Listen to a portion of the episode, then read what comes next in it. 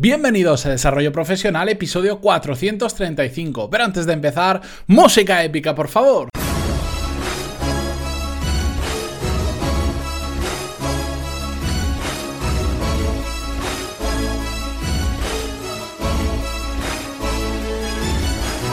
Muy buenos días a todos y bienvenidos una semana más, un lunes más a Desarrollo Profesional, el podcast donde hablamos sobre todas las técnicas, habilidades, estrategias y trucos necesarios para mejorar cada día en nuestro trabajo. En el episodio de hoy, para estrenar la última semana de agosto, vamos a hablar sobre un tema que a mí me gusta mucho, que suelo comentar bastante cuando sale, siempre que lo escucho yo soy de los que pone la oreja y tiene que meterse en la conversación porque lo he vivido muy de cerca, creo que hay un gran cambio que se puede hacer, lamentablemente por ahora no está de mi mano el de lo que vamos a hablar, ya veréis, pero que además eh, em, empezamos a hablar sobre él indirectamente, os dije que lo retomaríamos en la entrevista que le hicimos a Paul Narbon hace ya más o menos, yo diría que un mes y medio. Si queréis os dejo la entrevista a Paul, que es Product Manager en Typeform, una empresa, bueno, que se utiliza muchísimo sobre todo en Estados Unidos, una herramienta y que están en Barcelona. Em, estuvimos hablando sobre un poco sobre el tema de las titulaciones. Paul nos comentaba que, por ejemplo, a lo que él se dedica, actualmente no hay una carrera universitaria relacionada con su trabajo. Y bueno, pues eso nos llevó a hacer varias reflexiones y yo es un tema que suelo comentar bastante, sobre todo con gente que se dedica al mundo de la selección, porque me causa curiosidad y siempre les pregunto si piden titulaciones, si las piden cómo lo hacen, si no las piden por qué. Y me gustaría hablar sobre eso, porque yo sinceramente creo que cada día más las titulaciones universitarias o, los títulos en general han muerto, entre comillas. Evidentemente no todos, vamos a, ver las excepciones que hay, pero creo que en general sí que las titulaciones ya no se valoran como se valoraban antes y quiero que veamos pues esa evolución y lo que ha llevado a que hoy en día pues mm, empresas tan importantes como Facebook o como Google, escuchaba el otro día que decían que ya, por ejemplo, cuando hacen procesos de selección, no piden titulaciones directamente. De hecho, si lo hacéis por curiosidad, meteros en, ponéis en Google, Google Jobs o Google Trabajos y os saldrá pues todos los trabajos que tiene el mundo eh, que están buscando gente y son muchos. Y si miráis, lo que dicen es, pues requerimos eh, titulación de ingeniero o experiencia demostrable. ¿Qué significa esto? Que ya no están pidiendo títulos. Si lo tienes, bueno, bien, lo enseñas y está. Pero no es necesario que lo tengas para acceder a trabajos que anteriormente, pues igual necesitabas esa titulación sí o sí para poder pasar. De hecho, este tipo de empresas son famosas, como Tesla también y otras así, por pedir un, pues, unos niveles, unas calificaciones eh, en la universidad muy, muy alta y todo eso está cambiando. Y vamos a hablar por qué, lo vamos a hablar hoy y también lo vamos a seguir, a continuar hablando el viernes de esta misma semana, donde ahí ya compartiré una visión mía más personal, fuera de un guion, como me gusta a mí hablar los viernes. Pero bueno, vamos al, al meollo de la cuestión. Hay un artículo muy interesante que tiene ya, pues con la tontería, tiene 5 años, porque es de 2013, a pesar de que el propio artículo sale que, lo, que han hecho algunas modificaciones en 2017, y es un artículo del Confidencial donde habla un poco eh, sobre este tema de cómo, por ejemplo, se centran en el, director, en el responsable de recursos humanos de Google y cuenta un poco por qué desde Google ya no piden esa titulación académica como algo indispensable. Os lo voy a dejar en las notas del programa por si queréis leer el artículo. Es muy interesante, aunque tenga unos añitos, se puede ver pues la filosofía de cómo está cambiando todo esto. Y si queréis ver las notas del programa, entréis en pantaloni.es barra 435 y vais a las notas del programa de hoy ahí tenéis el enlace. Bien. Vamos a ver, ¿por qué los títulos ya no valen tanto como antes? Ese es el, título que yo tengo como, como guion en mi. como resaltado en mi escaleta. Antes de hablar sobre eso, quiero hacer poner una nota importante, porque yo sé que muchas personas ahora mismo ya estarán pensando, no, pero bueno, todos los títulos no son iguales, lo sé, lo sé. Hay determinados títulos que sí que son indispensables, o carreras universitarias, o formaciones, las que yo llamo que son capacitantes. ¿A qué me refiero? Por ejemplo, para ejercer la medicina, necesitas sí o sí un título de medicina y depende después lo que hagas, pues creo que necesitas pasar el MIR o bueno, depende del país será, pero es como un examen de acceso, unas pruebas y unas prácticas necesarias. O por ejemplo, para ser arquitecto para firmar un proyecto, por lo menos en España y en muchos otros países, necesitas ser arquitecto, estar colegiado, tener determinados seguros. Por más experiencia que tú tengas, aunque seas realmente el mejor arquitecto sin ningún título, si quieres firmar, lo cual te hace ser responsable civil y penalmente de algunas cosas, pues necesitas toda esa serie de pasos y entre ellos el título de arquitecto. O por ejemplo, pues si quieres ser juez o muchos eh, trabajos relacionados con el mundo del derecho de la jurisdicción, etcétera, pues ¿qué necesitas? Pues haberte sacado, en, por lo menos en España, y me imagino que en otros países igual, la carrera de Derecho. Es decir, son carreras capacitantes y como estas hay unas cuantas más. Y evidentemente me parece bien que exista porque no, tiene sentido que hagas que cualquiera pudiera firmar un proyecto de un edificio con lo peligroso que puede ser eso si está mal hecho. En el momento que tú estás firmando y sabes que tienes una responsabilidad civil y penal sobre lo que estás haciendo, bueno, pues evidentemente eh, te aseguras de que esté bien hecho. Entonces yo me imagino que si esto lo liberalizaran y pudiera firmar cualquier persona, pues cada dos o por tres estaríamos escuchando noticias de que un edificio, una casa o lo que sea se ha caído. Y me parece perfecto que se haga de esta forma. Dicho esto, y con estas excepciones de carreras o titulaciones capacitantes para ejercer laboralmente, mm, vamos con las que yo considero las tres de los motivos más importantes, que hay más también, pero vamos a resumirlo, que no voy a estar en una hora de episodio, que bueno, que los considero yo más importantes por el hecho que han generado el hecho de que los títulos ya no valgan como antes. El primero de ellos para mí es que existe una clara desconexión de lo que se enseña en la universidad con lo que las empresas necesitan. Y justo este artículo me ha gustado porque decía, eh, este señor de Google decía exactamente lo mismo.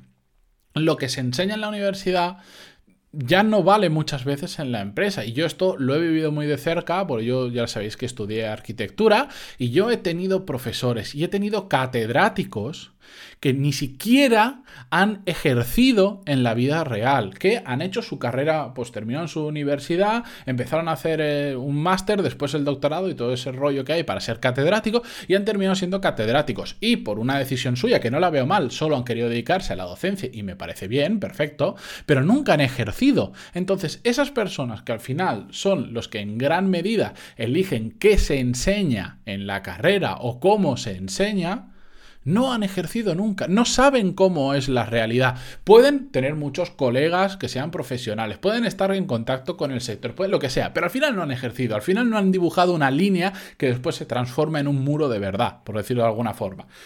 En cambio, yo me acuerdo en la carrera, cuando me encontraba con este tipo de situaciones, era absolutamente frustrante porque te das cuenta de que a pesar de que yo no tenía experiencia en la, en la, realidad, todavía te dabas cuenta de que, de que había un salto abismal entre este tipo de profesores y lo contrario, a esos profesores que eran ejercientes y que como un extra a su carrera, bien porque les gustaba la docencia o bien porque era un, extra económico y también te da cierta reputación ser profesor y tal, pues estaban como profesores en la universidad. El cambio era tan grande. Yo recuerdo que tenía un profesor, que es un arquitecto, por lo menos en la zona de Valencia, bastante reconocido, que se llama Ramón Esteve, que para mí fue de los mejores profesores que tuve porque era eminentemente práctico. Y cuando te decía algo, bueno, era un profesor que genera bastante conflicto porque la gente o lo ama o lo odia, pero yo como profesor y nada más, porque no lo conozco más allí, me encantaba. Porque cuando te decía algo, no te decía algo teórico, no porque la composición del espacio y la luz y, no, no, te decía, es que si tú diseñas ese muro así, el operario cuando lo va a ejecutar tiene este problema porque tal y porque cual y no sé cuántos. Decías, ostras este hombre sabe de lo que habla, porque, porque sabe que si eso lo haces así, vas a tener problemas en obra. O sabe que si esto lo haces así, el cliente cuando esté viviendo, en este caso eran, eh, hablaba sobre viviendas, cuando esté viviendo en su casa va a tener estos problemas de mantenimiento de tal y de cual. ¿De acuerdo? Había una diferencia abismal.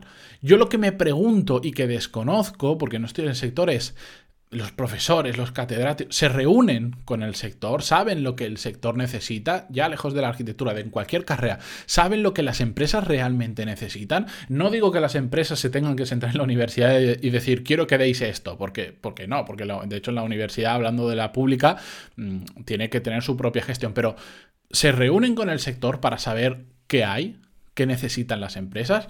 Yo lo dudo bastante porque si no creo que por lo menos las carreras habrían cambiado bastante en los últimos años. El segundo motivo es que eh, creo que el mundo laboral cambia mucho más rápido que las universidades. Y esto se ve clarísimamente. Como ejemplo, pues eh, hay muchas carreras, eh, conozco amigos que han estudiado ingeniería informática, que les enseñan tecnologías o lenguajes que ya no se utilizan.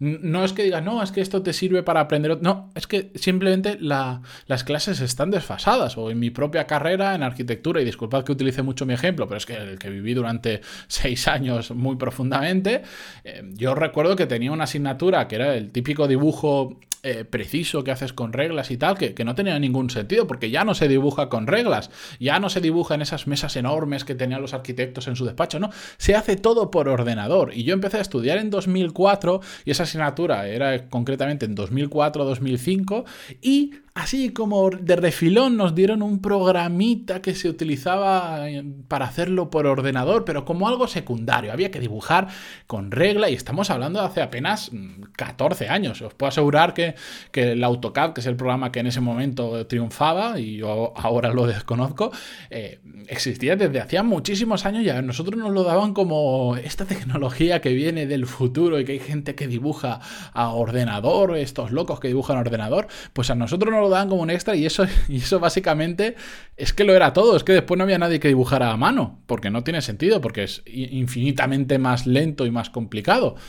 Bien, pues eh, esto mismo pasa también con un montón de ejemplos que os podáis poner. Em, la universidad va tan lento respecto al mundo laboral que en el caso de Paul no existe una carrera que sea de product manager o de project manager. No existe porque la universidad no ha sabido adaptarse. De hecho, en este sentido, creo que las universidades privadas eh, tienden a cambiar más rápido que las universidades públicas, que son como grandes gigantes que les cuesta que les cuesta cambiar y si lo hacen, lo hacen a través de, pues sacan como másters y cosas muy sueltas, que es donde tienen un poco más de flexibilidad, pero las carreras importantes siguen siendo las mismas. Y yo, más, yo me juego que si me metiera en una clase de, arquitectura hoy, me voy mañana a Valencia, que de hecho tengo que estar en Valencia, me meto en una clase de arquitectura y voy a ver la misma mierda que, vi yo en su momento, las mismas formas de hacer las cosas, aunque ya no se utilicen. El tercer motivo, para no extenderme mucho, es que creo que hay métodos de enseñanza que están absolutamente obsoletos.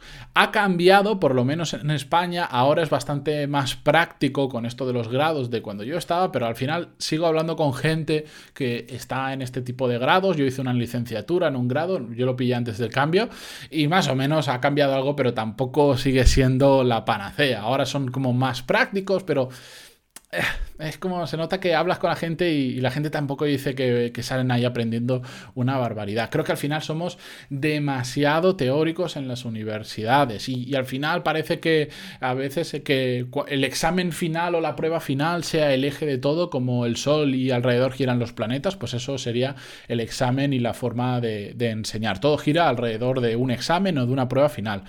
y yo lo que me planteo es, eh, si esto funciona tan bien, el tema de los exámenes, ¿por qué las empresas no hacen exámenes para evaluar nuestro conocimiento cuando nos hacen una entrevista? Si funciona tan bien, deberían utilizar el mismo método y no lo utilizan. ¿Nunca se han planteado eso en la universidad? ¿Por qué las empresas no utilizan exámenes para evaluar conocimientos? Curioso, ¿verdad?